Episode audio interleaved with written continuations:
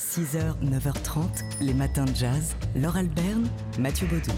Aujourd'hui, 17 mai 2019, on se souvient d'un autre 17 mai célèbre qui a marqué l'histoire des Africains américains. C'était en 1954 euh, pour euh, la fin de la ségrégation scolaire aux États-Unis. Ouais, à l'unanimité des, neuf juges de la Cour suprême américaine euh, qui rend donc son arrêt connu sous le nom de Brown versus Board of Education. On peut y lire que la doctrine séparée mais égaux qui avait été adoptée en 1896 et fondait les principes de la ségrégation n'avait pas sa place dans le domaine de l'éducation. L'affaire commence en fait quand une famille afro-américaine, les Brown donc, veulent, inscrire leur, leur fille à l'école la plus proche de leur domicile dans l'état du Kansas. Mais voilà, cette école est réservée aux Blancs. Les Brown vont donc se, euh, se porter devant la justice pour cette affaire.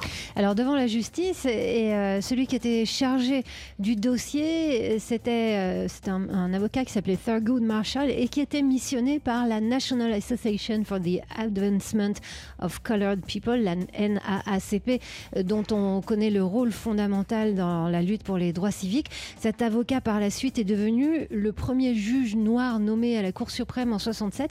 Et après euh, donc euh, quelques années de lutte, hein, trois ans plus tard, la loi s'est donc placée du côté de la fin de la ségrégation dans les écoles publiques. Ça, c'était donc en 1954, mais le combat ne s'est pas arrêté là, puisque des années plus tard, trois ans plus tard, en 57, neuf élèves noirs doivent être scolarisés euh, au lycée central de Little Rock dans l'Arkansas, et le gouverneur de l'État, un fameux Orval Phobus, refuse de se conformer à cette décision de la Cour suprême et ordonne même à la garde nationale d'empêcher les élèves noirs de rentrer dans le lycée.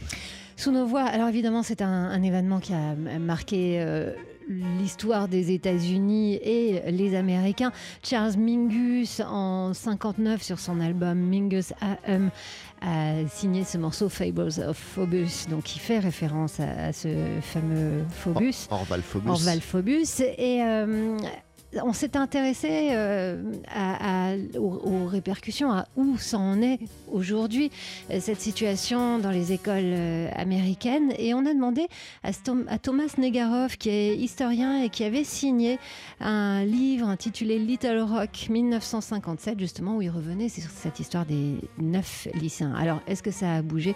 Où est-ce qu'on en est aujourd'hui? Réponse. La ségrégation raciale qui officiellement a été achevée dans les années 50, à la fin des années 50, eh bien, on constate que depuis 1980, il y a un phénomène de reségrégation raciale parce que les blancs vont dans les lycées privés, parce que les districts scolaires se déconstruisent, parce qu'on fait moins d'efforts pour la mixité raciale et sociale.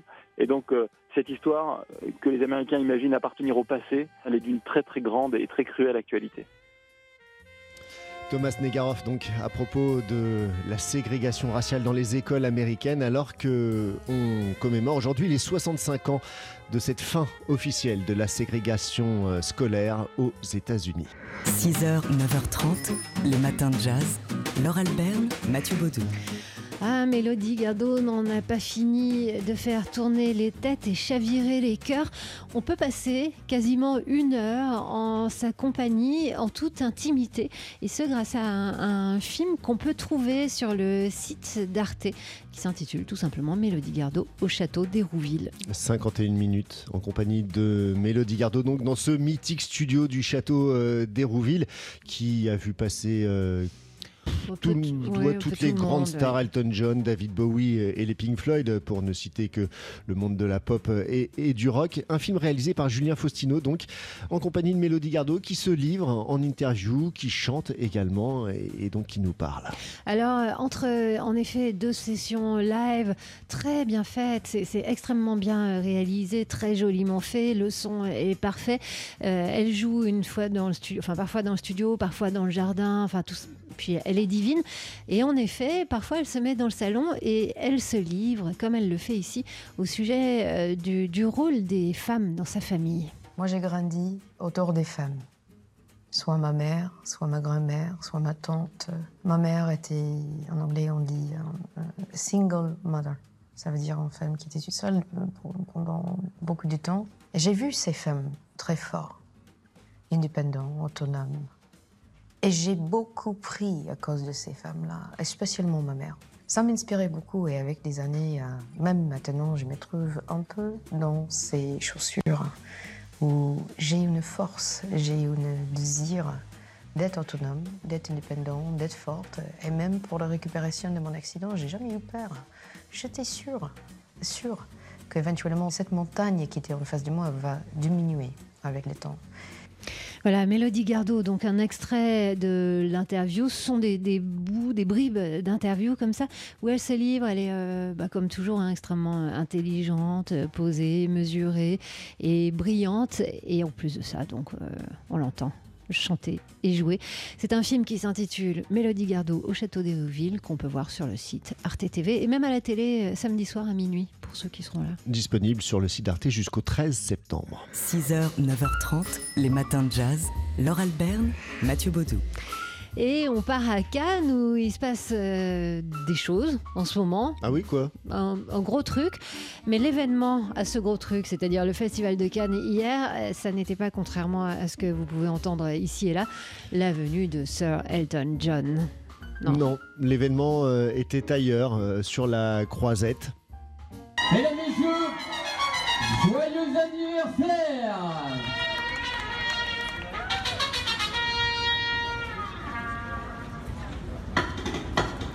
Là, vous avez reconnu, ça y est. Pour les 25 ans de la sortie en salle de La Cité de la Peur, le film d'Alain Berberian avec les nuls, une pétition avait réuni plus de 60 000 signatures pour demander à Alain Chabat et Gérard Darmon de refaire leur fameuse carioca au Festival de Cannes.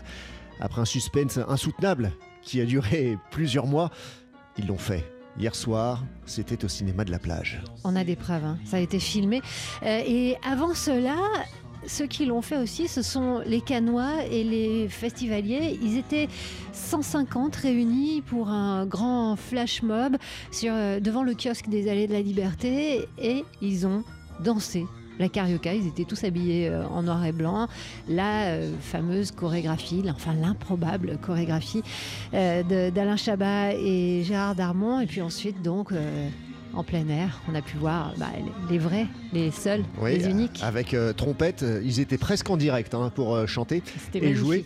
Alors tout ce qu'on a à dire, nous, c'est bah, youpi, quoi. À part ça, vous avez un bout de pomme de, pomme de terre sur la joue, Mathieu. 6h, 9h30, les matins de jazz. Laure Alberne, Mathieu Baudou. C'est un livre, un livre que je tiens entre les mains, mais c'est aussi une pièce de théâtre et les deux sont dédiés à Oscar Peterson. Ça s'intitule My Heart Belongs to Oscar. Euh, pour euh, le livre, euh, en fait, c'est le, texte de la pièce qui se joue en ce moment d'ailleurs et jusqu'au 26 mai sur la scène du théâtre de l'île Saint-Louis. Et c'est le pianiste Romain Villet qui est à l'origine de ce spectacle, pianiste, grand admirateur donc d'Oscar Peterson. Il est sur scène entouré euh, du euh, batteur Émilien Legendre et, d'Olivier Michel à la contrebasse. Et d'ailleurs, le sous-titre euh, du livre et donc de la pièce, c'est pièce pour un trio de jazz, piano, contrebasse, batterie et un pianiste aveugle et Deezer. Aveugle, oui, mais surtout aveugle d'amour pour Oscar Peterson. C'est un texte extrêmement virtuose que dit Romain Villet. Je manque à tous mes devoirs, écrit-il. De vous à moi, je parle de moi, de mes émois, de ma grande école, de mon grand amour et de mon petit Et alors que j'aurais dû commencer par là, je n'ai même pas encore pris le temps de vous donner les quelques détails biographiques susceptibles de vous faire mieux connaître mon grand homme. 1m90, 120 kg, c'est ce qu'on appelle un grand homme. Voilà un, exemple de la virtuosité de Romain Villet, de son esprit aussi, car c'est un texte extrêmement virtuel et euh, entrecoupé bah, de morceaux musicaux, de morceaux euh, percussifs, des jeux avec son batteur, avec son contrebassiste, et bien sûr plane l'ombre du grand homme et sa musique. My Heart Belongs to Oscar, livre et pièce signé Romain Villet. Vous trouverez le livre aux éditions Le Dilettante. Les matins de jazz.